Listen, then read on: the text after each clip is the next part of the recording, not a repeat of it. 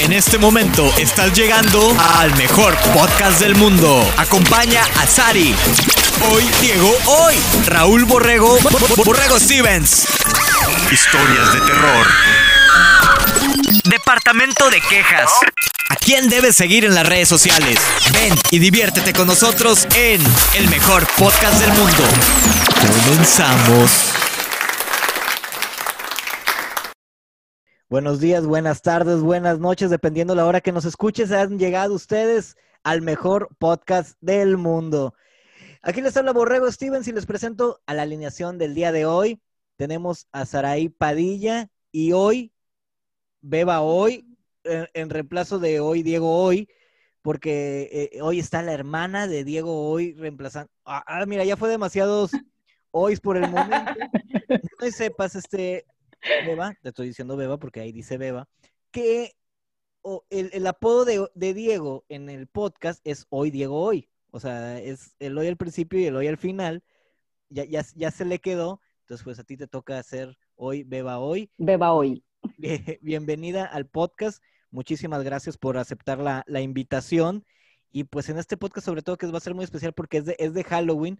Saraí nos trae mucha información y aparte, pues Beba nos va a aportar pues un comentario un poquito más maduro de lo que regularmente nos deja su hermano que nada más viene a quejarse. Ok, ¿qué onda, Saraí? ¿Cómo estamos? Bien, bien, bien. Aquí, este, ya bien emocionada por leerles estas historias que traigo. Espero les guste. Léeme y también estoy súper emocionada para ver qué nos va a contar Beba hoy. Hoy Beba hoy. Hoy, onda, Beba? hoy, ¿Cómo Beba, andamos? hoy. ¿Qué onda? ¿Qué onda? No, pues aquí, este, reemplazando a lo- al irreemplazable del Diego, pero vamos a ver qué, qué podemos hacer, ¿verdad? Ah, qué bueno, pensé que ibas a decir al irresponsable, pero bueno, qué bueno No, que no, lo no, cambiaste no. por irreemplazable. Irreemplazable. o Sí, sea, porque no, este, irresponsable no es. No, no, no, jamás. Eh, ok. este- ok. Ey, ey, va- va- vamos a darle que molle de hola. Oye, no, vamos a darle. Oye, Saraí, nos traes unas historias, eh, comentamos un poquito, doy el, el preámbulo de que pueblos fantasmas son. eh, a veces cuando hablamos de pueblos fantasmas, yo de niño, siempre que escuchaba la palabra pueblo fantasma, se venía Scooby-Doo a mi mente. Y me imaginaba como que puro pueblito así, y pues al final al fantasma le iban a quitar la máscara y era un viejito. Pero no, o sea, después ya grande se me hizo, o sea, los pueblos fantasmas son muy aburridos porque un pueblo fantasma es un pueblo abandonado, o sea, es el significado verdadero. Pero me imagino que vas a traer ahora temas de pueblos encantados o pueblos con. Embrujados. De hecho, puse, eh, pues, existen como que esas dos, esos dos significados de, de pueblo fantasma, que yo también los conozco como pueblos que no tienen absolutamente ningún habitante eh, en sus casas, o no sé, que lo dejaron, lo abandonaron. Pero hoy les voy a hablar de lugares embrujados ciudades, pueblos ya- embrujados. ya están deshabitados, pero pues, bueno, no, algunos, neces- no, no todos. necesariamente tienen que estar deshabitados para estar embrujados, al contrario. Ajá. O sea, a lo Sí, mejor. pero la mayoría de los que traigo sí están ya deshabitados, casi todos, pero hay unos que todavía tienen Pero están habitados por espíritus. Sí, habitantes del Bueno, más allá. sí, nun- nunca están fantasmas, entonces, bueno, ¿Eh? nun- nunca son pueblos fantasmas porque todavía hay fantasmas ahí. Qué loco, ¿no? Qué contradictorio, güey. Dios, perdóname. Este, pues bueno, güey, va- vamos a darle, vamos a darle. Empieza con el primero. Bueno, el primero que les traigo es de México. Y es de la, de la isla de las muñecas, que to- yo creo que los tres hemos escuchado hablar de, de esta isla. Y hemos ido, a lo mejor, ¿o no? No, yo no. Bueno, yo nunca he ido. ¿No? no. Yo sí. ¿Tú sí has ido? Sí, pues es la de Xochimilco o, o estoy mal. Ajá. es la de Ok, sí, sí, sí he ido.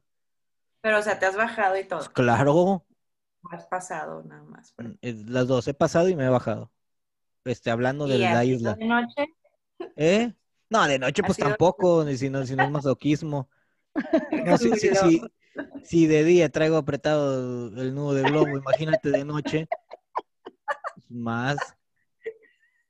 Bueno, Cuenta la leyenda que este lugar nació gracias a don Julián Santana, quien se cree era el dueño de esta propiedad y la cual en la década de los 50 comenzó a colgar muñecas, pues este decía que era molestado por el espíritu de una niña que se presume había muerto cerca del lugar.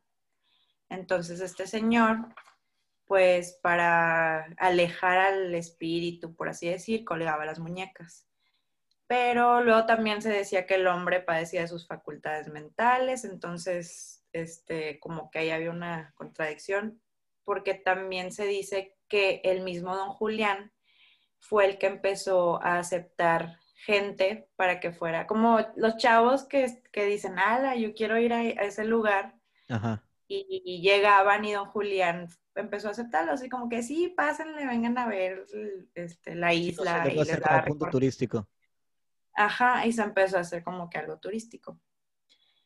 Y pues ya después de que don Julián fallece, este, no me acuerdo como en qué época, como en los ochentas, algo así, eh, lo rescataron y lo hicieron lugar turístico. Entonces ahorita puedes ir de día, puedes ir de noche, también tienen recorridos nocturnos, por si alguien se atreve a ir. La neta, yo no creo atreverme.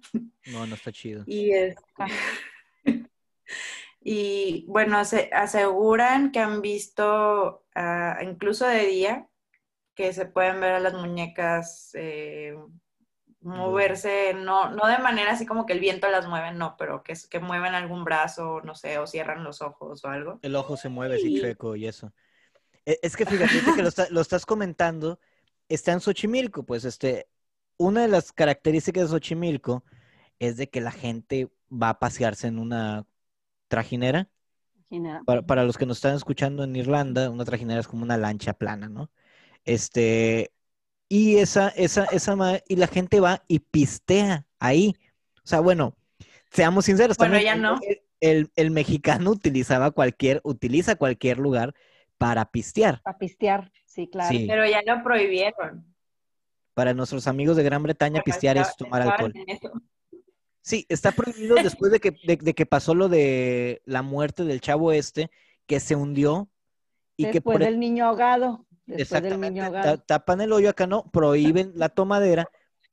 Que no sé si sea lo mismo, porque también puedes tomar y podías este, comer. O sea, pasaban gente haciendo comida y todo por los lados.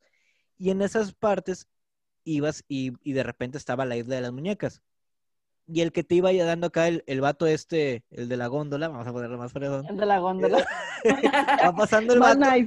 Y dice, en este momento usted puede ver la isla de las muñecas, conocida y afamada por tener, eh, ya te empiezan a contar la historia que nos dijo Saraí. Y es, es como que te dicen... La verdad es que yo trabajo ahí. Por lo regular, una bolita de amigos es la que renta la, la góndola. Entonces, y tú te dicen, ¿te quieres bajar? Y tú dices, pues va, güey. O sea, tú andas valiente porque andas pisteado. Si el otro se aventó al agua, o sea, que uno no se baje en la isla de las muñecas. Pero ese valor que te da el alcohol, ya que estás ahí, si es como que, ah, sí, pues andas en bola. Pero empiezas a voltear y sí está como que impactante porque parece. Pues, empiezas a maltripear. Set de, de película de terror. O sea, hay muñequitas así, muñecas muy viejas. A mí de por sí las muñecas, gracias a, Pedrito Fernández, me dan miedo. Oh, yo sé. Esa película de Pedro Fernández, no sé si, si la vieron. No la he superado. Pero sí la viste. Sí, claro. O sea, he vivido traumada toda mi vida. No he podido ver a Anabel ni esas porque si la de Pedrito Fernández me tenía traumada, no quiero ni pensar cómo voy a estar ahora con las otras, mejor no voy. Sí, o sea, yo, yo, yo la verdad casi que le escribí a Pedro Fernández de que güey, gracias por traumarme con la muñeca. Y me contestó, me dijo, yo te lo juro que yo no fui. Pero, este, me dijo, ya quedó lo de la muñeca esa que movía sus ojitos acá. Yo siempre cuento esta historia. Cuando yo vi la película que se llamaba Vacaciones de Terror, o era, no me acuerdo cuál era. porque había, estaba la montaña del terror y Vacaciones del Terror. No, no, Vacaciones del Terror. Vacaciones del Terror. También salía de resortes. Imagínate el nivel de nuestras películas de terror que nos traen. Este, güey, salgo y yo me estaba quedando en la casa de una ex esposa de un tío que coleccionaba muñecas de porcelana. cuando te digo coleccionar, te estoy hablando de 60, 70 muñecas de porcelana que estaban todas acomodadas miedo. en un solo cuarto. El cuarto que habían designado para que Borrego, en aquel momento Raulito, se quedara a dormir. Te estoy hablando que No, tendría güey, yo siete, no ocho años. Me prefiero quedarme Con las carro, muñecas. Sí, porque era el cuarto de visitas. Entonces digo, güey, yo creo que ese cuarto estaba diseñado para que nunca regresaras. O sea, estaba muy cabrón. Oye, buena técnica. Sí, güey. Este, no sé, les pasa que de repente cuando hay una ventana que casi siempre es la que da hacia la calle. Entonces, si pasan los carros, la luz de los carros como que pues crea una sombra. En- esa, ventana era la que me tocaba a mí, entonces esa sombra obviamente pasaba sobre las muñecas Uy, no. y crea un efecto de movimiento bien mamón. Y después de ver, a, ver ¿cómo se llama? A Pedrito Fernández y a Resortes huir de una muñeca que quemaba casas, yo no podía dormir. Lo peor fue que me dormí, cuando me quedé dormido soñé con las muñecas, ahí había como 60, 70, no quiero exagerar, pero en mi sueño había 500 y sí se movían. Entonces, yo creo que me provoca más miedo esa muñeca que el mismo Chucky. Sí, claro. Ahorita estaban pasando en Canal 5 la de Chucky y claro que no da miedo, da risa, pero si me pones la de Pedrito, te juro que no duermo. Yo no sé si Todavía hasta la fecha. la, la has vuelto a ver, porque luego eso nos sucede. De niños vemos unas películas, a mí me pasaba mucho con Freddy Krueger, yo era, le tenía demasiado miedo a Freddy Krueger y al payaso de eso que también... es de- ¿Ey? Ahorita la ves y es de... Sí, o sea, eh, obviamente y por los efectos especiales, pero era un niño. La de eso también, no manches, o sea, eso es, es así para que veas, lo, lo confieso y lo acepto, que no puedo, o sea, cada vez que me baño, yo tapo la coladera para que no vaya a salir el pinche payaso. ¿sí? Y lo peor que me ha pasado en la vida fue una vez que se fue la luz mientras me bañaba. No, O sea, yo- yo sentía que el vato se estaba riendo y que dijo, tu momento llegó. Lo bueno es que ya pasó un chingo de eso, fue hace como 15 días. Entonces era así de que, ah, su pinche madre, el payaso ahora sí me va a cargar. Y oye, el nuevo está más como que más tétrico, pero no sé si el primero por verse más real, el primer payaso de eso, sea el que más me da miedo. Ya nos desviamos un chingo de, de la isla, a eso, a eso iba. Ya que empiezas a ver las muñecas en vivo, si en video te causan, mi, mi mente ahorita se va a ese lugar y es voltear, luego medio pedo, que ves que cuando andas pedo ves como que una nubecita alrededor de todo. Este, yo le que, a la madre, cuando me subí al- a- otra vez al, a la góndola, este, trajinera, lancha plana, güey, era como que, ah, su madre, güey, está bien cabrón. Y yo era de que, oye, si ya nos vamos, porque en mi mente se empezaron a mover los ojitos y la chingada. Porque las muñecas de mercado, las muñecas viejitas y eso, son como que tienen ojos de canica y que la gravedad hace que se muevan. Ay, güey. Saraí le regaló una a mi hija y la cuestas y cierra los ojos y la levantas y abre los ojos. Y es una como veterinaria, una cosa así, y trae un cubrebocas que ahora está muy de moda. Sí. se está Entonces, mi hija, la, mi hija la tiene con el cubrebocas puesto y de repente entro y está como que a medios ojos así abiertos o de está repente borracha. Se está sí me dormida. causa, sí me causa un poquito de miedito, pero pues trato de fingir que no para no meterle miedo a las niñas, ¿verdad? Pero Claro. sí, sí, sí. Sí te la bañaste, comadre. Ah, ahorita sabes que Ay, me sacó. pero a ella le encantó el regalo. Ah, era sí, para ella. Sí, no ya le gustó. fascinada. Y, y volvemos a lo mismo. Si uno no les fomenta el miedo a los niños, los niños no lo van a tener. Entonces, Claro. no, no la dejes ver la película de Pedrito Fernández para que pueda No, nunca. feliz con su muñeca. Que también antes, no sé cómo, cómo ahora como papás a lo mejor, Nos dejaban ver más de ese tipo de películas. güey, no había control. O sea, yo la película de eso la vi en Canal 5, como lo estaba comentando Beba. O sea, yo me acuerdo que estaba viendo la tele, se terminó este la, un- una caricatura, porque fue un domingo, me acuerdo. O sea, me quedé con la fecha grabada y empezó así como que se veían unas sábanas, ¿no?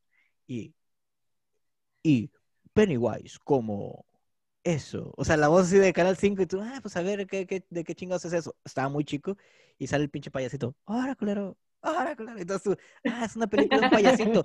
Mierda, ¿qué, güey? Se empezó a comer a todos el culero. Entonces ya me traumó, pero era porque estaba en Canal 5 en un horario normal. O sea, estamos hablando 8 o 9 de la noche. O sea, Sí. pero, pero agradezco hasta eso, que se hayan ya cuidado que- tanto. Hoy, hoy estaban Digo- pasando puras de miedo y eran, eran las 4 de la tarde. Sí. A la hora de la comida para que uno coma y pues, esté viendo, hay películas de terror. Pero oye, esa de, la de eso sí, la verdad es que el, el de aquellos años, el de nuestra época, pues sí me daba más miedo que el de ahora. Sí, es que se veía Ya- más real. Ahora no. sí. No real. sí. Bueno, yo no, yo no bajaba los pies de la cama porque tenía miedo que me jalara por debajo de la cama. sí, está bien cabrón. Lo bueno que en el pueblo que yo vivía no había coladeras este, para que se asomara el vato. Ah, Entonces dije, Ah, ya Ahí- sé. ahí, ahí ya, ya chingué. Es más, bueno, donde yo vivía ni, ni la calle estaba pavimentada. Entonces no había pedo. Si hay eso te la pelaste, güey, quedas en el fango y no sales jamás en la vida. Pero es verdad, güey. Ya voy a decir el, el segundo.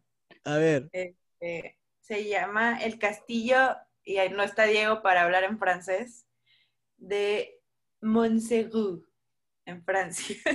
Monsugu. Está situado en lo alto de una colina con un acantilado de más de mil metros de altura. Construido a principios del siglo XVIII, su maldición comenzó cuando fue refugio de los cátaros, que, eran, que era como una ramita del cristianismo, eran monjes y así Ajá. pero después la misma iglesia católica los declaró como herejes y pues fueron asediados por la misma población y otros este, cristianos y católicos y demás. Como casi no se les da. Ajá. y pues fueron muertos en la hoguera más de 200 monjes. Ah, Entonces de ahí empezó como que a pasar todas estas cosas, tanto que hoy en día los lugareños le apodan la siga- sinagoga, la siganona, ¿eh? la sinagoga de Satanás. a la madre. Y Qué miedo. los mismos, los mismos lugareños aseguran escuchar gritos aterradores, ver llamas dentro del castillo como si fueran los monjes quemándose, eh, sombras pasar e incluso apariciones de cuerpo completo, o sea, como si estuvieran realmente ahí vivos. Como que no se vean como fantasmitas, ya saben, así Sí, de sí, sí. borrositos. No, se ven clarito. HD. Ajá. Y pues la gente también que ha ido como de turismo, también hay, este, han dicho que les han pasado como que cosas así que han visto y demás. Pero pues digo, para que hayan muerto 200 monjes, pues yo creo que sí se queda ahí la mala yuyu. No, no, y ahorita, ahorita que, que platicamos es, no sé en qué año fue esto que los quemaron, pero la raza está bien loca, güey. O sea, ahorita dicen, no, es que ahorita la, la- la generación de ahora está bien loca. No, güey, loca. cada- entre más antiguo, güey, más loco estaban, güey. Por cualquier cosa te quemaban. O sea, no por tenía cualquier... nada que hacer. Sí, güey, era como que, hey, güey, ¿qué pedo? No, ya viste esa mujer está bailando al lado de un árbol. Pinche vieja andaba bien contenta, güey. Sí, andaba bien contenta, güey, porque el marido por primera vez después de 15 días le había dado el mañanero. Ella estaba feliz, güey. Por culpa de eso, güey, cuando llegaba el marido, oye, tu vieja está hecha ceniza, sí, la dejé bien caliente. No, ni madres, la quemaron porque era una bruja, güey. O sea, la tenían ya en llamas porque era una bruja porque estaba bailando. Era cuestión de que un cabrón dijera, la escuché decir una palabra. O sea, es más, si te daba calentura, así en el buen sentido, y tú empezabas a delirar, decían, este vato está hablando en otro idioma y madres, vas para la hoguera. O sea, te quemaban por cualquier Se cosa. le metió el demonio. Exactamente. Eh, a las personas que tenían problemas este, mentales, o sea, ya sea lo- la bipolaridad, todo eso, eran considerados que tenían demonios adentro. Aquí el motivo, pues, por ser herejes, eh, quemaron 200 monjes, estás hablando en un castillo. Yo creo que, que si esta madre, o sea, es de que existen las vibras, existen las cosas así, creo que tú que crees venerar a Dios y el otro también, y terminas quemado de forma tan cruel, pues yo sí regresaría, regresaría mínimo a sacarles un susto a toda la raza. Así como que, órale, culeros, me quemaron, ahora yo voy a, les voy a Sí, aparecer. güey. Yo también, güey. Yo Sí. también volvía. Sí, a huevo. No, es que en ese castillo son bien prendidos. pues sí, güey. Pero, pero qué culeros. Y Oye, eso, pero, si existe la vibra, güey, ahí va a estar, güey, mala. Güey, pero en todos estos lugares, o sea, en donde pasan cosas así, es porque ha habido mucha, mucha muerte así de, o sea, los mataron porque, o Sí, no sé, como- mu- como mucha violencia. Sí, sí, sí, como dice científicamente, o sea, muerte culera. O sea, está, son cosas muy graves, güey, muy gruesas, que no entiendo, güey, cómo el ser humano puede llegar a tal, güey, nivel. Porque al final, Sí, güey. recuerda que Bueno, cuando, recuerda cuando quemaban a, güey, a, a la- a las morras que porque eran brujas y eso. O sea, se juntaba todo el pueblo y llevaban a sus hijos como si fuera una película o un show, güey, Sí, de- teatro, güey. En México sería así como que palomitas, Sí, sí, fresco, No, llévele de la mujer en llamas, o sea, Lleve, no. lleve, su- lleve sus cenizas de recuerdo, el frasco con las cenizas. Sí, güey, o sea, no, no, no entiendo. El llaverito. Y cuando de repente alguien llegaba y salvaba porque daba, ¿sabes qué? Vamos a tener este, eh, ¿cómo se, no, no me acuerdo cómo se dice la palabra, que, no, pues, es- ¿sabes qué? La vamos a salvar, güey. Porque hasta eso, te daban, este, tres formas de que se muere bien gacho, güey, quemen la leña verde para que tarde un chingo. Este, también tenemos la otra leña que se quema más rápido, entonces se la lleva la chingada más acá. Tenemos la horca y sí, y como somos bien buen pedo y no queremos que sufra, güey, le cortamos la cabeza. En esa se va a morir también, pero no va a sufrir porque somos bien buen pedo. Entonces, güey, estaba bien Pero yo creo que cualquiera. sufren, güey, cabrón. Sí, y ya después era la de que vamos a dejar que, que viva. Y en ese momento, cuando los dejaban vivir, era cuando la gente decía, hey, no mames, yo no vine a eso, la chingada, o sea, mátenla porque para eso, o sea, eso pagué. cargados, güey, la madre, bueno, pero, pero eso está bien gacho. Vengo Como desde dice- el pueblo aledaño. Exactamente. Ahorita comparándolo con Xochimilco, en Xochimilco no hubo muertes. O sea, nada más dice que se apareció una niña. O sea, dicen, no sabemos si el mismo vato dijo, güey, me está funcionando lo de las muñecas, voy a crear la historia. Luego así sucede, que van de atrás para adelante. Si ya Ah, puso pero la- muertes en Xochimilco sí, sí han, han Ah, no, no, no, pero Pero hablando de no la- por de las la- muñecas. O quién O sea, no, no fue muerte Ah, por las no, muñecas, yo ¿no? creo que yo creo que este vato, porque el, el vato tomaba mucho, hubo un tiempo en el que este, era alcohólico, Hola, ¿cómo estás? en- entonces este, yo creo que en, su pedez o no sé, pues dijo, ay, vamos a poner a decorar con muñequitas, güey, y pues No- ya luego la gente ¿no le será- empezó a regalar muñecas. ¿No será que hicieron, quisieron hacer un atractivo visual para la gente y tener alguna historia que contar? No debe haber mucho que contar ahí. Claro. Sí, sí, sí, pues es, Sí. es, es eso. Que, porque todos, todos, todos, no importa dónde hayamos vivido, existe un lugar embrujado, güey. O un lugar con historia. O un lugar donde sucedió algo. Sin importar en dónde hayamos vivido. O sea, puedes haber vivido en siete ciudades, ocho ciudades, no importa cuál, en las ocho pasó algo. Tiene, tiene su lugar. Sí, Tiene una historia. Toda ciudad tiene una historia. Exactamente. Y, y esta, la del castillo, pues son cosas más antiguas, estás viendo cosas más este, cabronas. Pero fíjate que, que yo esta semana, precisamente, eh, hablábamos de que en, en un programa que tengo de radio, aprovecho para dar mi comercial. Si no vives en Laredo, puedes escucharme por larrazalaredo.com. Si vives en Laredo, escúchame en la 90.9 de FM. Entonces, hablábamos de que un- una persona en, raza. en Inglaterra, en Inglaterra, estaban vendiendo una casa en muy buena área y todo, a muy buen precio, pero que esa casa antes había sido una funeraria. Entonces nos preguntábamos, ¿tú vivirías ahí? O sea, el área está con madre, está en Inglaterra. No recuerdo bien la ciudad, porque como no la podía pronunciar, pues no me la aprendí. Pero está con madre el área. El tamaño está con madre, el terreno, todo. O sea, está bonita y muy buen precio, pero no se ha vendido porque antes era una funeraria. Entonces, ¿tú irías, o sea, tú vivirías en un lugar así donde haya pasado una tragedia? Yo no. Yo O sea, siento que las malas vibras se quedan ahí siempre. Ay, no. Sí. No, y- Está, está cabrón. Oye, y, y para los que hemos rentado en algún momento que también andes de un lugar a otro, no sabes realmente qué es lo que ha sucedido. O sea, sí ha pasado eso. Como Sí, también sí, los, sí. Y yo así de, Sí, es que es real, o sea, no sabes qué pasó ahí, qué pudo haber. Aquí hay, en Tampico hay una casa que yo nunca la había visto y hace poquito pasé y la vendían. Eh, pregunté a ver cuánto costaba y si estaba en un precio como muy accesible y está bien grande la casa, muy grande, con un terreno muy grande. Le cuento a una amiga y esa amiga me dice, no se te ocurra, dice, ¿no supiste lo que pasó ahí? Digo, no.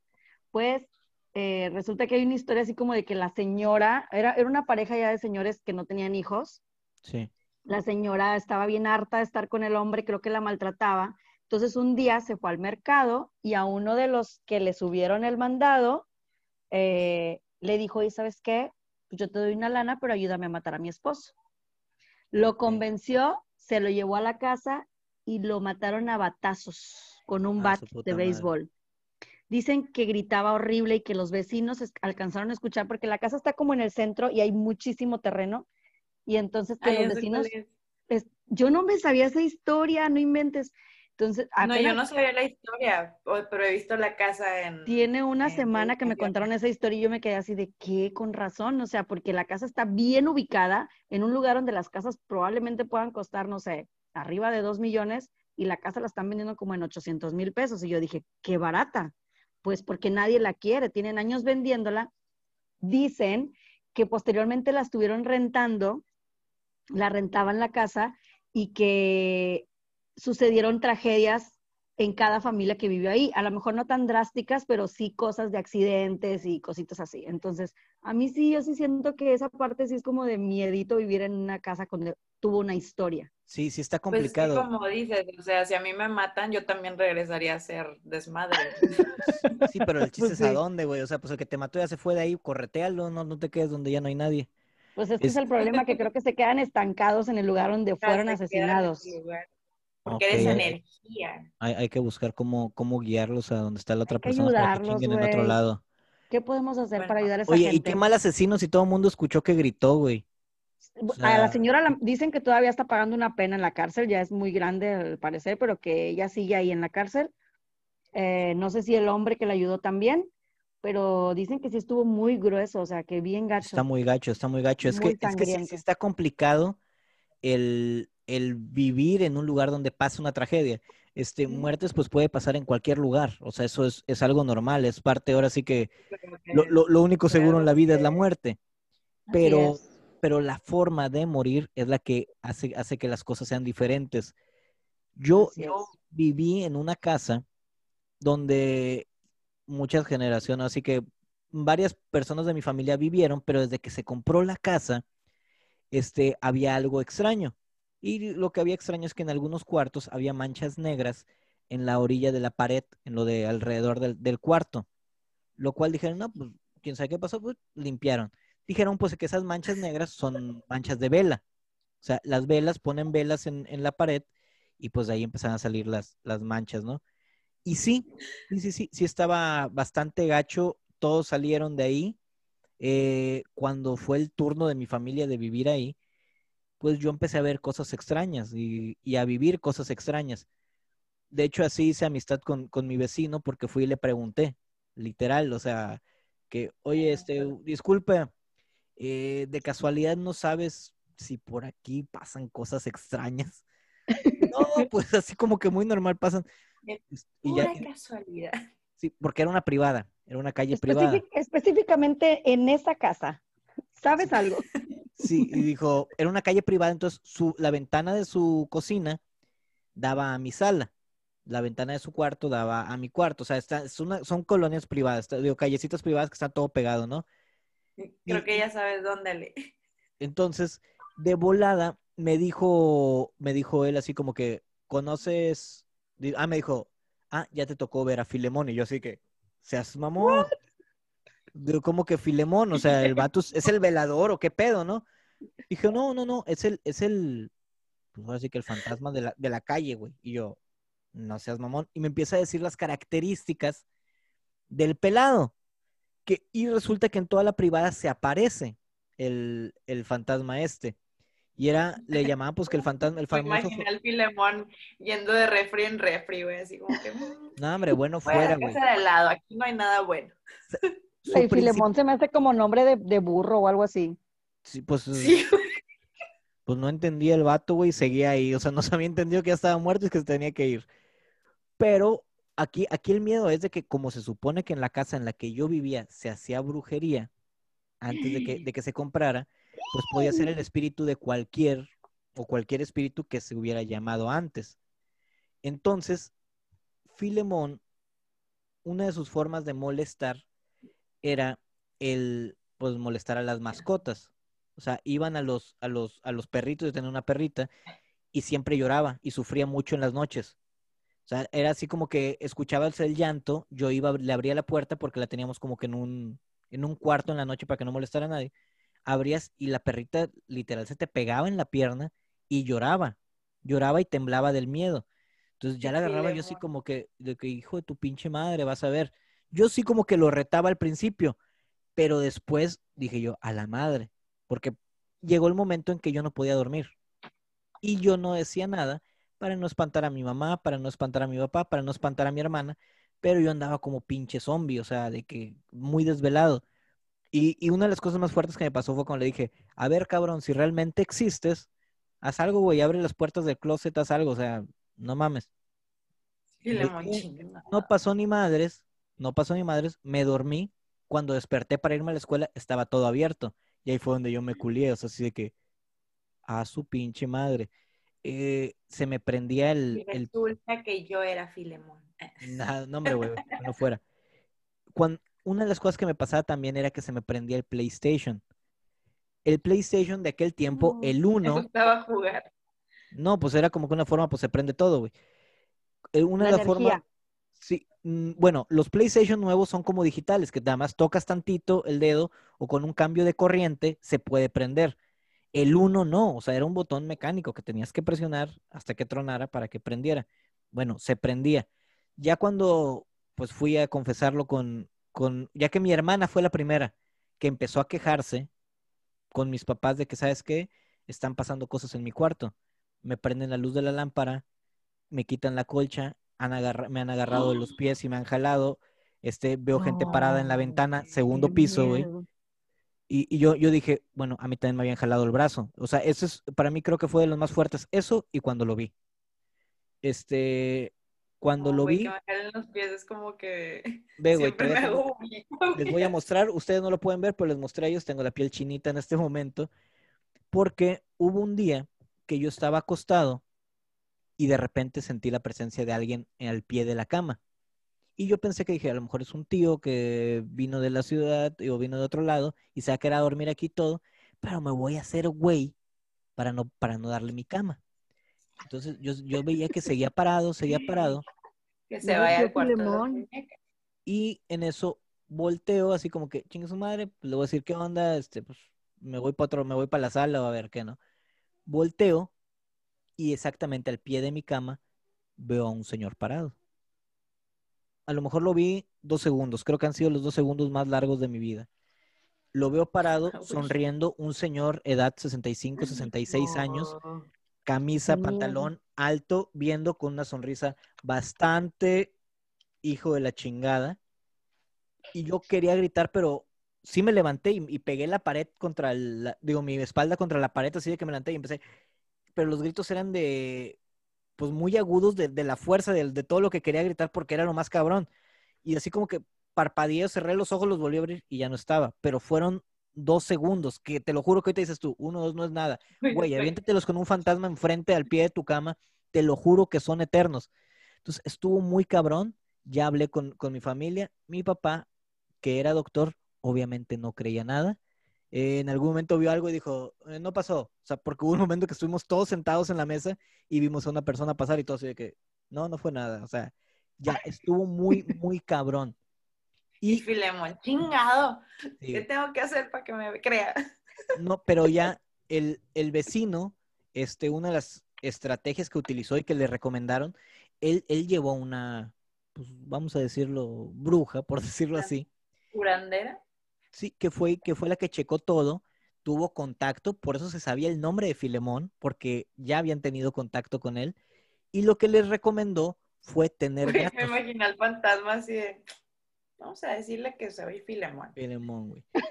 Este, él les recomendó tener gatos, les recomendó tener gatos. Ay, no, qué miedo. Que porque el perro es muy fácil de asustar y al ser un fantasma chocarrero, creo que era la palabra, ellos los que los mantiene ahí es el espantar. Entonces a un perro es muy fácil espantar, lo, lo disfrutan. Al tener un gato, al gato literal le vale madre. O sea, el gato lo va a ver, no se va a espantar y los ahuyenta. Entonces el vecino tenía muchos gatos Dije yo, pues pasámonos para acá, güey. Pero con el tiempo nos fuimos como que acostumbrando y sentaba olvidando, con ustedes a la mesa el Filemón y todo. tal vez, tal vez, o tal vez nos tocaba el hombro mientras comíamos. Este, ¡Ay, ¡Qué miedo! pero no hubo persona que no fuera a esa casa, no hubo persona que no fuera a esa casa que no lo viera. O sea, me acuerdo la primera vez que invité a unos Bueno, que no amigos. se Sí, entonces. u- llegaron unos amigos y me dijeron, acaba de llegar tu papá. Y yo, "Mm, no creo, porque no está su carro. No, es que ahorita pasó. Y yo, "Ah, ok. Y después llega mi papá y dicen, él es tu papá, sí. No, pues no se, no se parece al que pasó ahorita. Digo, no, el que pasó ahorita era, no existe realmente. Bueno, bueno. sí existe, pero no lo puedes ver ni tocar. Entonces sí estuvo como que muy cabrón. Eh, esa es mi historia de, de mi casa de, de terror. Puede ser más larga, puede haber más historias, pero el tiempo se nos acaba. No sé si Beba ya nos agregó el del hombre de los batazos. Eh, Sa- Saraí contribuyó bastante con el castillo. No sé si tengas uno más. Te, te quedan tres minutos para contarnos una historia más, Saraí. Tengo como tres más, güey. Escoge una. Elige una. Ah, bueno, la, la, la última, que era como que la que había dejado para... Rematar. Y es de, es de un pueblito que está en Chihuahua que se llama Naica. Y es conocido como la capital de las brujas. Se dice que en este lugar, debido a su contenido de, de piedras y plomo y cosas así de, de minería, eh, que de hecho ahí está la cueva de los cristales. No sé si han visto las fotos de unos cristales enormes. No. Este, Ah, sí. Yo sí. bueno, entonces dicen que pues eso es mucha energía, etcétera. Y pues que por eso atrae a las brujas o gente que practica este pedo. Y pues fue creado alrededor del siglo XVIII como pueblo minero debido a, esto que les comentaba, de, que es rico en plomo y cristales.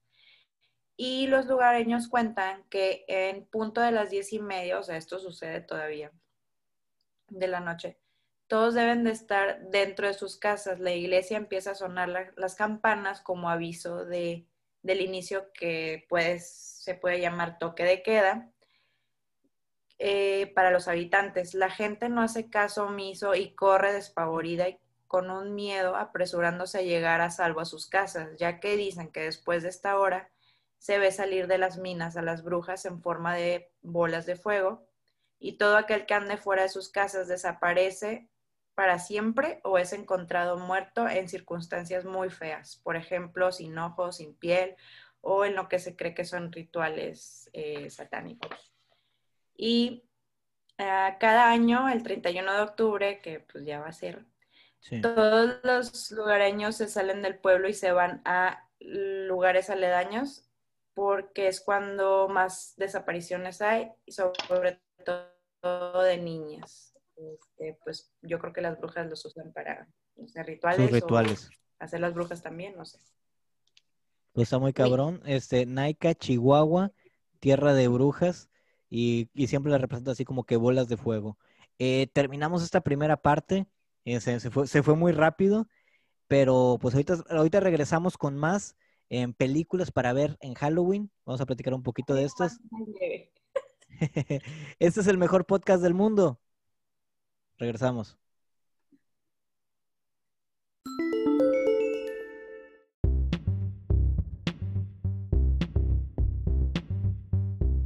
No lo contestes, estúpida.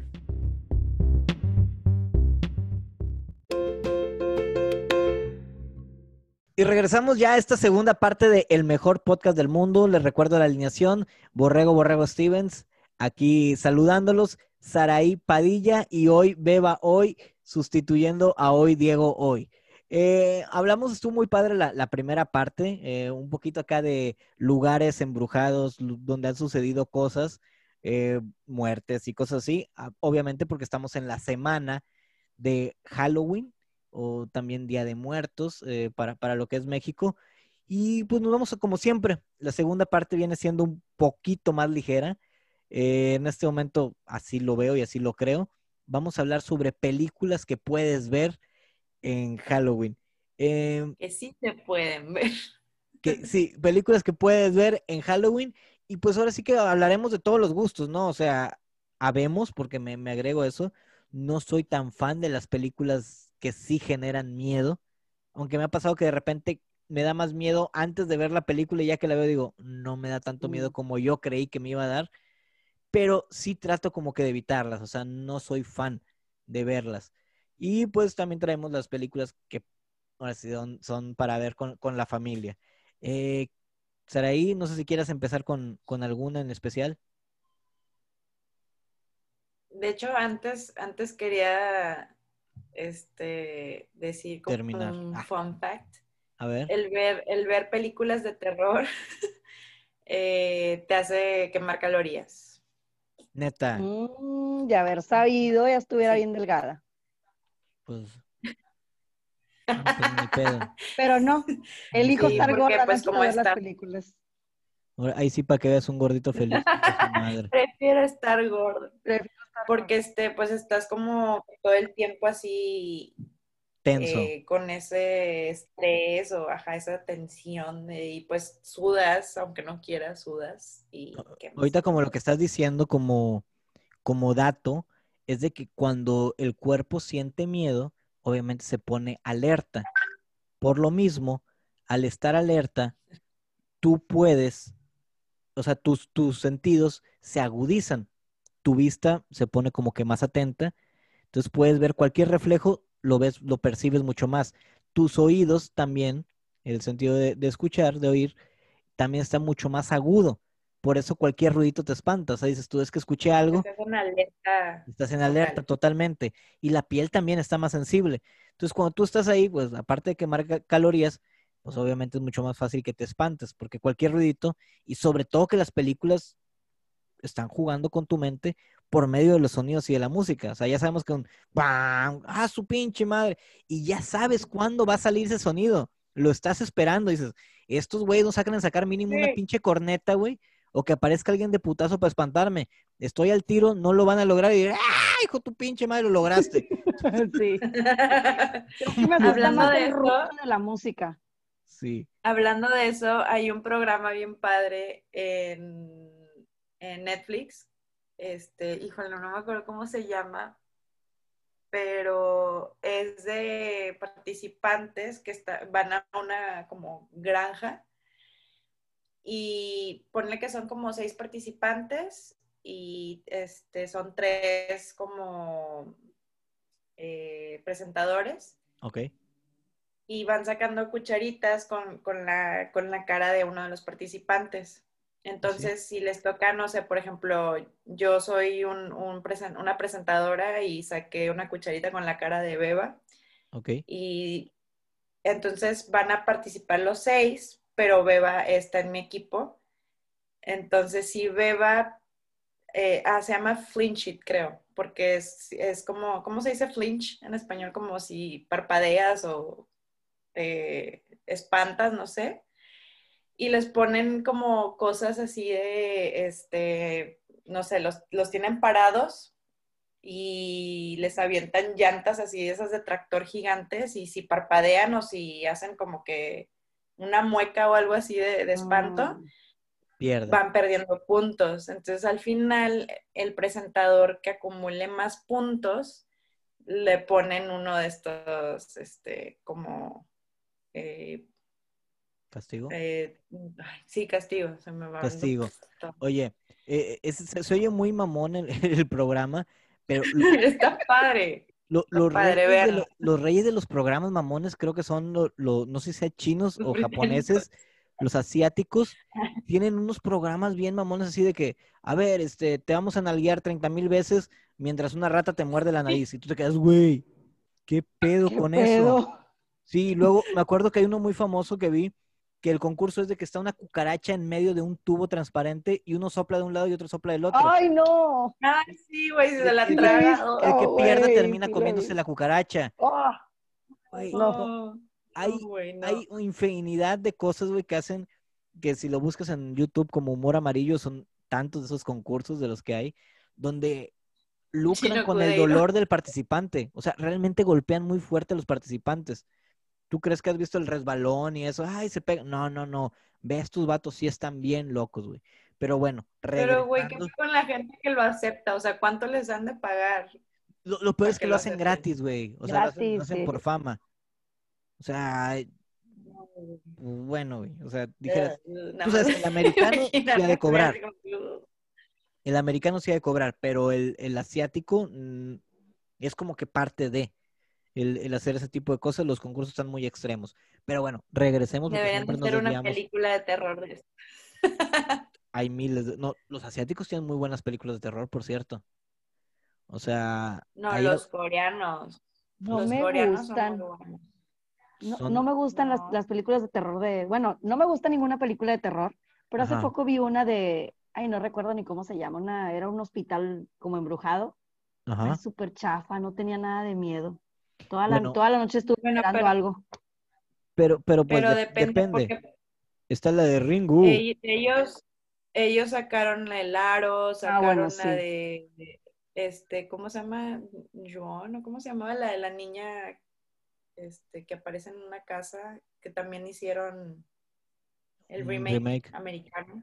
Sí, sí, porque fíjate, como le- la que dijiste el aro, esa película salió, no, no, no sé si sea china, japonesa, como te digo, vamos a dejarlo en asiáticos, y, y casi al momento sacaron la, la versión americana.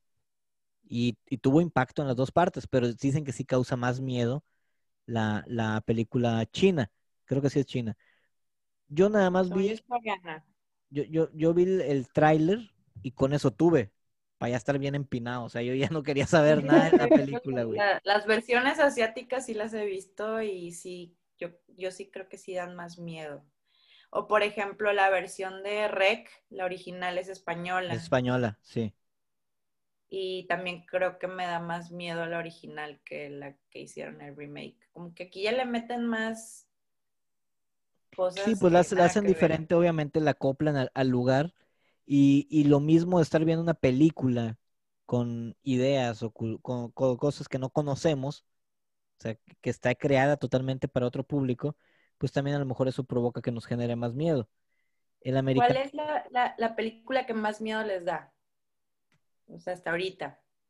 Aparte Hasta la de Pedrito Fernández. aparte, aparte de esa, Fíjate que yo, yo casi no soy de ver películas de miedo. Sí he visto una que otra, pero por ejemplo, El Resplandor en mí causó un impacto, pues fuerte, no sé, el ver a las, ay, no, a las niñas y luego el tipo, esa, esa parte donde anda buscando a la esposa entre el laberinto, ah, eso, eso a mí me volvió loca, te lo juro, y la, la tenía en DVD y se la regalé a Diego, le dije, ten mi Diegui, porque a mí no, me- no, no, no tolero ni siquiera ver la caja ahí en mi casa.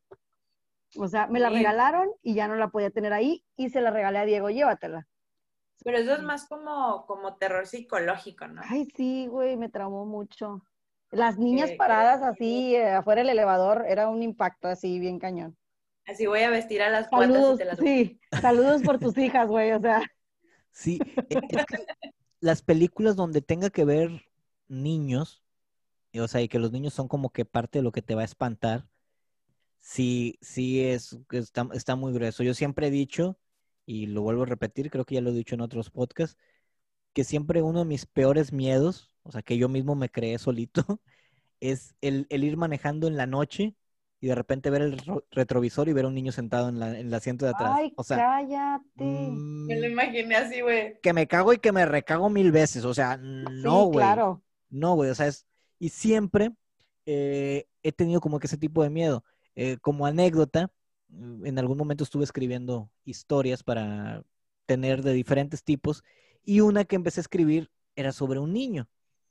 Bueno, así de fácil. En la página 40 no aguanté el miedo que yo mismo me estaba provocando. Y dije, esto lo voy a eliminar, güey. Porque qué chingada necesidad tengo de estar sufriendo. No sé si la historia era buena o era mala, pero provocaba Capaz demasiado miedo y no la soportaba, güey.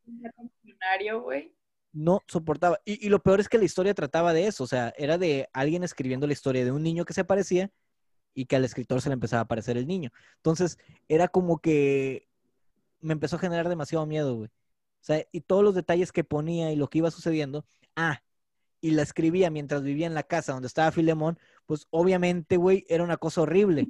O sea, estaba la sufriendo, güey. Aunque hubiera aprovechado el miedo de Filemón para ahorita ser un reconocido escritor millonario de, de terror. Pero No, es que estás haciendo, borrego, ya serías millonario ahorita. Sí, güey, pero no- odio el dinero. Este, una de las cosas, güey, que, que diciendo esta película, la de eso me marcó muchísimo en su momento y creo que, que todavía eh, superé la película, te soy sincero, como los 18, 19 años que dije, chingo mi madre, ya tengo que superar esta película, porque me decían, ya que ves el final, nunca llegaba al final, o sea, no la soportaba ya. Tenía 18 años, la puse con mis amigos, íbamos a una fiesta de la prepa de Halloween, o sea, disfrazados, y la estaban pasando. Y dije, voy a ver la película hasta que termine la película, yo me voy a la fiesta. Güey, cada vez que salía el payaso, no lo controlaba, era un grito el que salía de que, "¡Ah!", acá, como perro. Pero cuando vi el final, que ya salió así como que, si no lo han visto, pues chingas este final, es una araña, fue de que, güey, y la matan y yo, superé mi miedo. Sigo sin bañarme con la, con la madre destapada, ¿verdad? Con la coladera destapada. Pero sí, Freddy Krueger, Con tu coladera destapada. Sí. Güey, pero me da más miedo que salga de la coladera una cucaracha que el pinche eso, Sí, neta. güey, Yo eso no lo tolero ni si Dios Yo quiere. O sea, creo que yo sigo tapando la coladera pensando que me va a salir una mendiga cucaracha, güey. Sí, pues sí da. Sí, güey. Bueno, a mí no me espantan No, pero es cucaracha. que yo les tenemos pavor a las cucarachas. No, no, no, no, es imposible. O sea, hay gente que dice una rata, güey, o no sé. No, no, a mí una rata me vale madre, me la trago. Pero ¡Ah, la madre, güey! Hablando de películas asiáticas. Ay, Pues, Y pues tienen descendencia asiática. tenemos dos. descendencia asiática, así es que el murciélago no me anda sabiendo tan feo. güey. bueno, güey, Freddy Krueger también me provocaba mucho miedo. Porque, porque si, si hablamos la característica de ese personaje está muy cabrona. Porque mientras te duermes es cuando te ataca. O sea, te ataca en tus sueños. ¿En qué momento estás más vulnerable en el día? O sea, mientras duermes. Y es cuando este vato te ataca. Entonces eso me provocaba mucho miedo porque era la única forma de que Freddy llegue es que te duermas. Y recordar la canci- cancioncita de uno, Uno, dos, dos. Chinga tu madre, tres, cuatro, la tuya. Güey, esa canción, no mames, o sea, me super traumó y no me quería dormir nunca en la vida, gracias a, a Freddy Krueger. O sea, sí creo que son como que las que más me marcaron. El exorcista, obviamente a todo mundo le da miedo. Al Ay, que, no ni le, la vi. al que no le da es porque es Darks. Pero, pero no- sé a quién no le va a dar que, miedo. que de estas películas, güey, o sea, sí, sí me dan miedo, obviamente, verlas, pero cada que hablan de eso, me acuerdo de la, de la película de Scary Movie, güey, y ya lo veo como que en el ámbito chistoso. Sí, güey, pero tú eres otra que a- generación, güey. A mí miedo. Scary Movie, Scary Movie ya me tocó ya adolescente, güey. O sea, mm, nosotros no teníamos forma de burlarnos de las películas de terror. Al menos hoy Beba hoy y yo. O sea, es que nos chutamos las películas de, de ese tiempo y era te la pelas. O sea, y, y todavía lo peor es de que la- los mismos niños, todo el mundo veía. Yo recuerdo haber visto la última de Freddy Krueger cuando tendría ocho años, que la rentamos unos amigos y yo. O sea, fuimos a rentarla.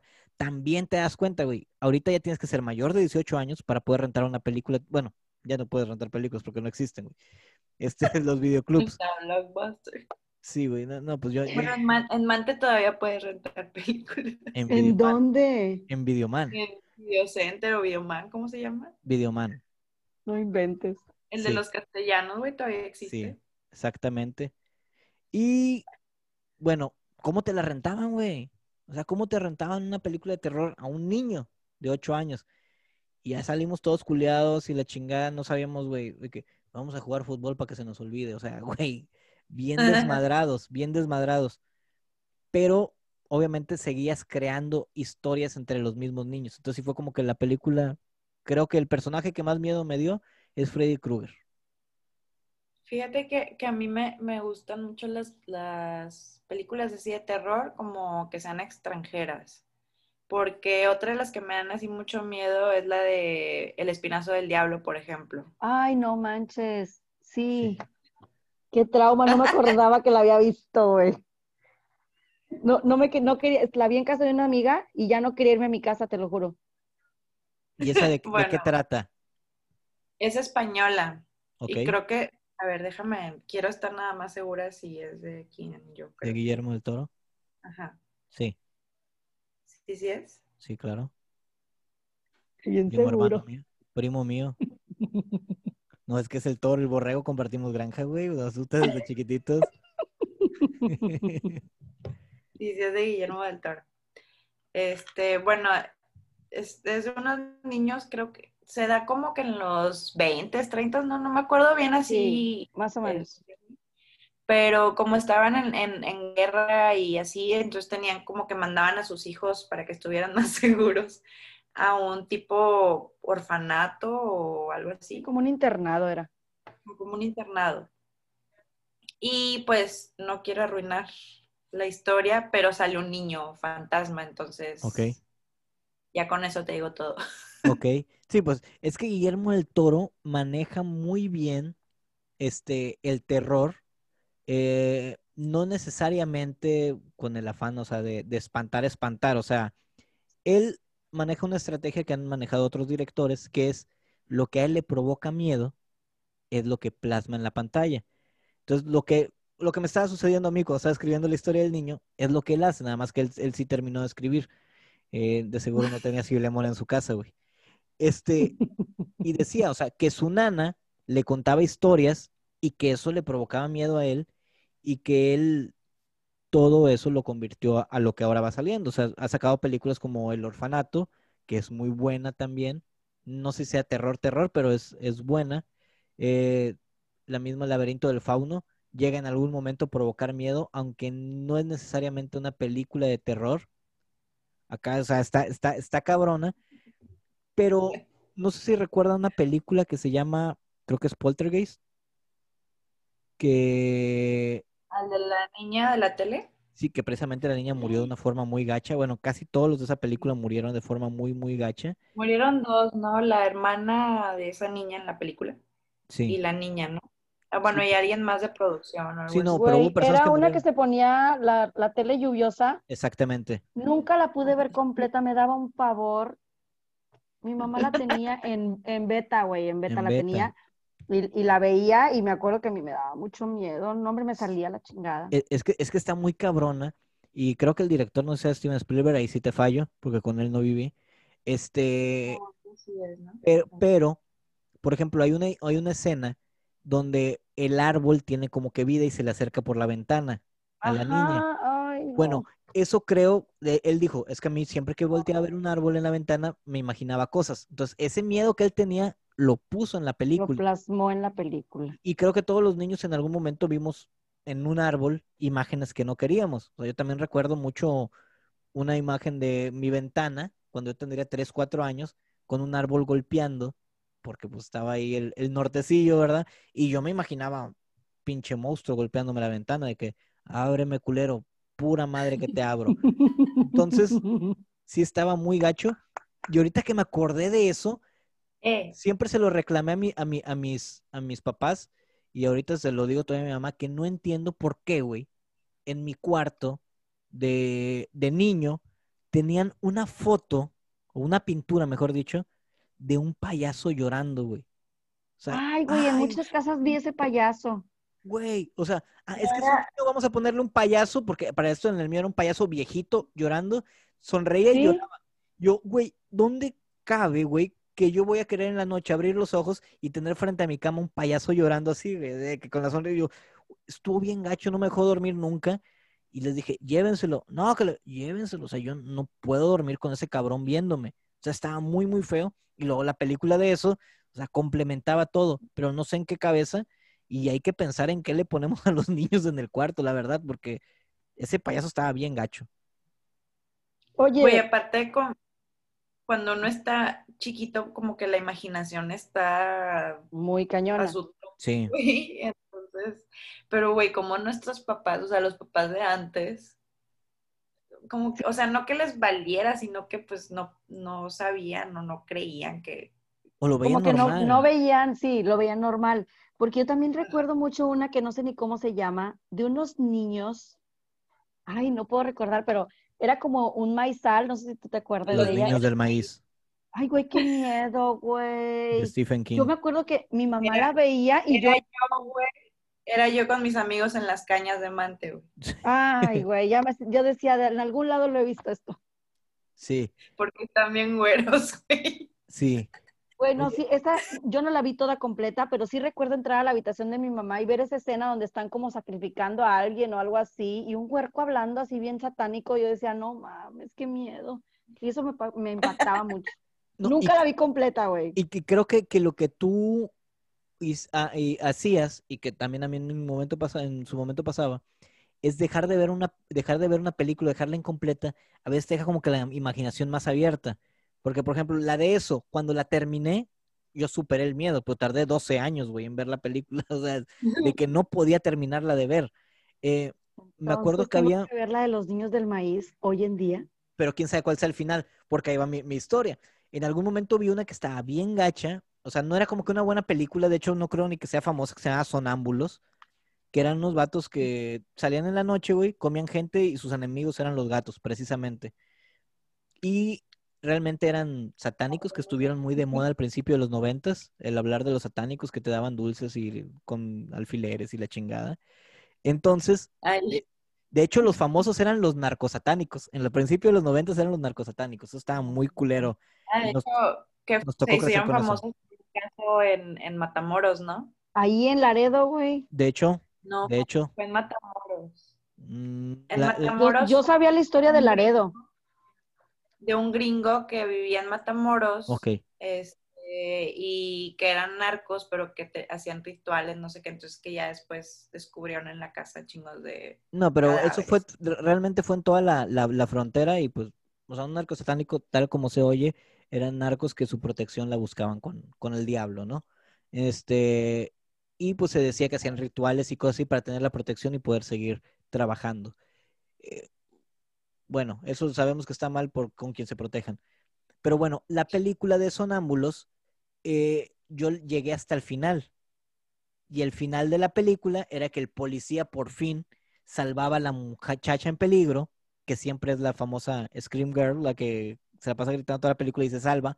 En esta, al final, se la lleva el policía y el policía voltea, ya sabes, típica escena de los ochentas, voltea, se congela la imagen y hace una sonrisa mala como que yo soy parte de la secta. O sea, a esta muchacha ya la cargó la chingada. La cargó el payaso. Y yo así de que, güey, no estuvo chido el final. Yo pensé que habían acabado con la secta, no lo hicieron. Entonces ya valió madre. Entonces, eh, depende del final de la película. ¿Eh? Ahora, ahora que, que dices de esa película, ya sé de Scary Movie porque sale vestido de policía. Bueno, oh, Duff, ¿cómo se llama? Duffy. sí, Duffy. Sí, el que estaba tontito, que al final este, se, quita se va riendo. disfraz, se va con la chava. Ajá. Y, Ujú. y- y estás de acuerdo, güey, que siempre los finales de los ochentas era una imagen congelada. Así fuera Rocky, güey, era el... Y se congelaba y ¡pum! Y, iba acercando la imagen, ¡tas! y ya, terminaba. Eh, e- es, pues, son las películas que obviamente recuerdo. Entonces, acabar el podcast tun. Family Guy lo hace mucho también. Eh, e- esa- esas películas, ahora sí que como consejo, Beba, si vas a terminar de ver una, pues busca que el final sea feliz, güey. Porque si el Pues final va a estar cuéntamelo. culero, va a estar, va a estar peor. Y Cuéntenme si vieron la de los niños del maíz y si, y si no, mándenme un WhatsApp, porfa. no la terminé. Ah, chingado.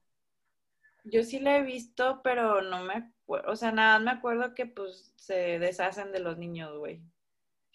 Ay. Pero no me acuerdo porque la vi hace un chingo, güey. Yo sí terminaba de ver las películas. A mí, a mí casi no me dan miedo las películas de, Pues de porque terror. te gustan. No sé, güey. De hecho, ahorita traen muy de moda en, en un grupo que tengo del, del colegio. Saludos a todos los, los del grupo. es la de, este, madre, se me olvidó el La nombre. maldición. No, espérame. ¿De qué trata? Wait. Se nos va el tiempo y el Yo la, patrocinio vi, nos paga. yo la vi, pero la vi hace mucho cuando recién salió y la vi en Houston con mis primos y la neta se me hizo así como que, X. eh. Pero por ejemplo, ahorita este, una amiga dijo, nada más vi el tráiler y no la voy a ver. Y la otra amiga dijo que la estaban viendo ella y su esposo y, y dijeron que él ya la quitaron. O sea, y este... ¿Pero y- qué película pero es? ya- no te voy a decir. Dime. ¿De qué trata? No, no ¿Quién sale? No sabe, no sabe cuál es. El Alzheimer ya la chingó. Saraí, eres puro pedo. Sinister, ya les dije, Sinister se llama. ¿Cómo? Ah, ya sé cuál es. O siniestro en español. Siniestro en España. Este- Siniestro. Es que depende Sí. también, güey. Creo que, que es la. Michael Ay, Jackson no ha muerto. Este. Güey, depende O con la actitud que que- llegues a ver la película, ¿no? Te puede pasar hasta una película de comedia que llegues y tú llegas con una pinche actitud acá bien mamona que ese vato no me hace reír por nada en el mundo y no te va a hacer reír. Yo creo que yo ayudo mucho a las películas de terror, güey, porque desde que me dicen, vamos a ver una película de terror, no sé cuál es, no sé qué va a tratar, y ya estoy culeado, güey. O sea, ya, ya, ya puse de mi parte, güey, ya dije, ¿sabes qué? Estoy culeado, güey, yo ya tengo miedo, güey. Al primer gritito voy a gritar, o sea, ya. Entonces, Beba, Beba nos afirma con la cabeza, los del podcast que no están viendo, que ella también. Entonces, me sentí así como traductor, güey, de cine mudo. Sí. Este, También. pero Era- entonces, si tú sabes desde el principio, pues te, haga, te has puesto de que no te da miedo o que te gustan las películas, pues también no vas a sufrir tanto como hemos sufrido nosotros. Pero hay no, sufro. que, que, que sí me dan miedo, por ejemplo, eh, las del conjuro, sí me dieron miedo unas porque pues no son como que se basaron en historias que, que según esto sí pasaron, pero pues la verdad no hay como que tanta documentación del caso y no sucedió, se le agregaron chingos de cosas, pero pues a lo mejor son cosas que digo, bueno, pues sí pudieron haber pasado. Entonces, como que esas que son de basadas en... en Sí, como que te culeas más, ¿no? De que basadas en un hecho real. Porque las otras puedes decir, ay, güey, pues no hay pedo, no existe. ¿Sabes qué me pasaba mucho de niño? Que yo decía, güey, o sea, en lo que me apoyaba yo para no tener miedo. Güey, todo eso pasa en Estados Unidos, güey. Aquí nunca pasa nada, porque obviamente las producciones, güey, eran americanas. Eso pasa en ¿Y qué Estados crees? Unidos. Allá vives ahora. Ahora. Oh, No, y oh. espérate, güey. Oh. A como cuatro cuadras de aquí está Elm Street. O sea, chingate esa. Aquí, voy a tomarles fotos, después se los voy a mandar. Estoy a cuatro cuadras de la calle Elm, donde pasaba, no, no es la donde pasaba, pero es el nombre de la calle donde pasaba lo de, Freddy- lo de Freddy Krueger. Entonces, sí- sí Oye, ¿no es. ¿no es donde está el cementerio? O bueno, las como tres cuadras de cementerio que hay ahí. No, eso es para el otro lado. Es, es- realmente está hacia atrás. Y sí, güey, estaba parado así, volteé hacia arriba y vi Elm Street y dije, no voy a voltear para el otro. Igual Freddy quería cruzar la calle. O sea, ya, yo ya sentía, güey, que estaba pinche Freddy Krueger ahí. Que Creo que el de aquí de Laredo es Alfredo Krueger. Pero, Alfredo. Alfredo, güey. Y tam- también está por ahí cerquita de, de tu depa el antiguo hospital del, También, del güey. LMP, ¿no? Sí, güey. De, de hecho, Ese estoy rodeado de muchas cosas, güey. está muy tétrico ese hospital, la neta, sí, sí se ve. Que tiene, que tiene mucha de historia. en algún momento yo no fui, mandé a unas personas a grabar para, según yo, un programa, pero siempre me dicen lo mismo, que no dura la batería y que se apagan las, las cámaras. Y yo, güey, no he ido yo para ir a grabar. Y aparte que también dicen que te mete una chinga la policía si, te, da- si se da cuenta que andas adentro, porque está prohibidísimo entrar. Este, entonces, pero Como la aquí gente también está prohibido ir al hospital naturista, pero les vale madre, güey. O sea, todo el mundo Ay, güey, ni hay nadie. ¿Quién te va a ir a checar allá, güey? Está Yo ya me prohibido, güey. Yo ya entré a- al naturista, güey. "Ah, yo iba cada fin de semana. Este, Me da, me da más miedo un, este, un tlacuache asesino, güey. un homeless, güey, que ande por ahí drogándose o algo y... No, eso se- de, de ellos, de ellos se encargan los cocodrilos, güey. Está bien cabrón, güey, Tampico con los cocodrilos. Este, ya cuando Oye, vi, pero no era homeless, no era homeless. Ya salió la historia de la familia que dice que solo padecía sus facultades mentales y que no saben cómo llegó hasta allá porque sí tenía casa. Sí, bueno, está, está raro, güey, pero antes ya se había comido otros. Bueno, entonces, las películas de terror tiene que ver el punto de vista y como dijimos, si se es basada en hechos reales, está mucho más cabrona. Eh, Como la de Amityville. Sí, también, la, también, esa sí la vi, por ejemplo, y sí me causó cierto miedito. Pero, por ejemplo, otras que no son terror, eh, lo hablamos rápidamente, pero creo que sí causan mucho miedo, es la gente que en es- películas o cosas relacionadas con gente que hace sacrificios humanos que son asesinos en serie, que ahí sí sabes, güey, o sea, La masacre de Texas. sí, güey, o sea, ¿qué, qué dices tú, güey? O sea, y sí puede ser cualquier loco. Eh, por cuestiones de, de una investigación que hice hace, ya tiene como siete meses, de que íbamos a entrevistar a una persona de aquí de Laredo, que le había tocado ser el, el investigador, ahora sí que él el detective, de un asesinato múltiple que hubo aquí en la ciudad hace muchos años, como el 92-93, me iba a tocar entrevistarlo, empecé a ver programas sobre ese asesinato y empecé a leer sobre el asesinato. Te lo juro, güey, que después de verlo eso, sentía que tres seguros en mi puerta no eran suficientes. Eh, empieza a salir y empieza a voltear a, a ver a la gente y dices tú, no puedo confiar en absolutamente nadie. Porque un poquito de la, de la historia, luego les paso el dato bien, se puede ver en Netflix el capítulo del asesinato que, de aquí de Laredo. Era de una persona que le había ayudado a otra, o sea, que había vivido en su casa y en un momento de alcoholismo, drogadicción o locura, todos los asesinatos son así, güey. sí, De y- alguien conocido. Sí, y, termi- terminó matando a gente que en ese momento no, no, no la debía ni la temía de forma muy cruel. Y dices tú, güey, eso da mucho más miedo. Porque era gente que. Y sobre todo cuando estás en la ciudad, ¿no? Que yo ahí siempre había visto y ves asesinatos en otro lugar, como lo que decía de niño. Ay, pasa allá. Güey, cuando empiezas a ver ahí que dice, trabajaba en tal lugar, y luego empiezo yo a, a investigar y, o sea, platiqué hasta con gente que trabajó con él, con el asesino. Eh, platiqué con Güey, gente que estuvo en la cárcel quiero- con él. Platiqué con gente que estuvo en la cárcel con él. O sea, me aventé una investigación que al final dije, güey, qué bueno que no me dedico a esto. O sea, espero que sea la primera y última vez que lo Yo hago. quiero dedicarme a eso. Mm, bueno, güey, ya, ya- ya que lo vives, güey, Che loca. sí, sí está cabrón, Yo, sí está que- yo cabrón. quería estudiar criminología, güey, porque me, me gusta todo eso de, de investigación este, de asesinos. Güey, todo el día me la paso viendo Discovery ID. eh, Pero volvemos a lo mismo. Pero es muy diferente el que estás viendo ahí en la tele que sepa madres en qué año pasó y en qué momento, a que ya cuando empecé a ver que era gente que, que en algún momento estuvo al lado de ti. Y que tú dices, güey, la forma en que lo hizo, en la forma en que entró a la casa, te lo juro, que tú dices, ya no puedo vivir de la misma manera después de que vi todo lo que sucedió y cómo sucedió. Me Eh, estás diciendo y así como que quiero, quiero ir a investigar. sí, pero no, no, y te digo, por ejemplo, después, después de ahí. Ya no la dejen ver si es a esta mujer, por favor. Sí, güey, o sea, es... La realidad, No, eso- lo- ahora sí lo reafirmo, lo reafirmo, la realidad, güey, supera cabronamente a la ficción. Y con otro, quiero dar otro punto ya para, para cerrar, ahora sí que mi participación. No entiendo cómo el ser humano puede llegar a tales atrocidades en este momento en el que estamos. Sabemos que en estas fechas este, hay gente que tortura animales, hay gente que tortura humanos y hace ese tipo de sacrificios.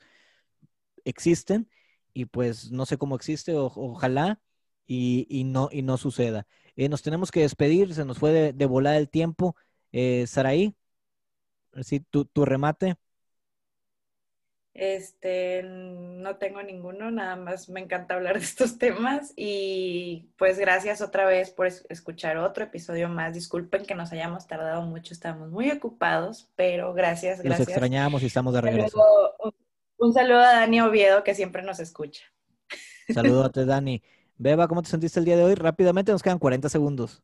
Excelente, gracias por la invitación y pues aquí andamos. No es un Es- tema que domine tanto, pero mira.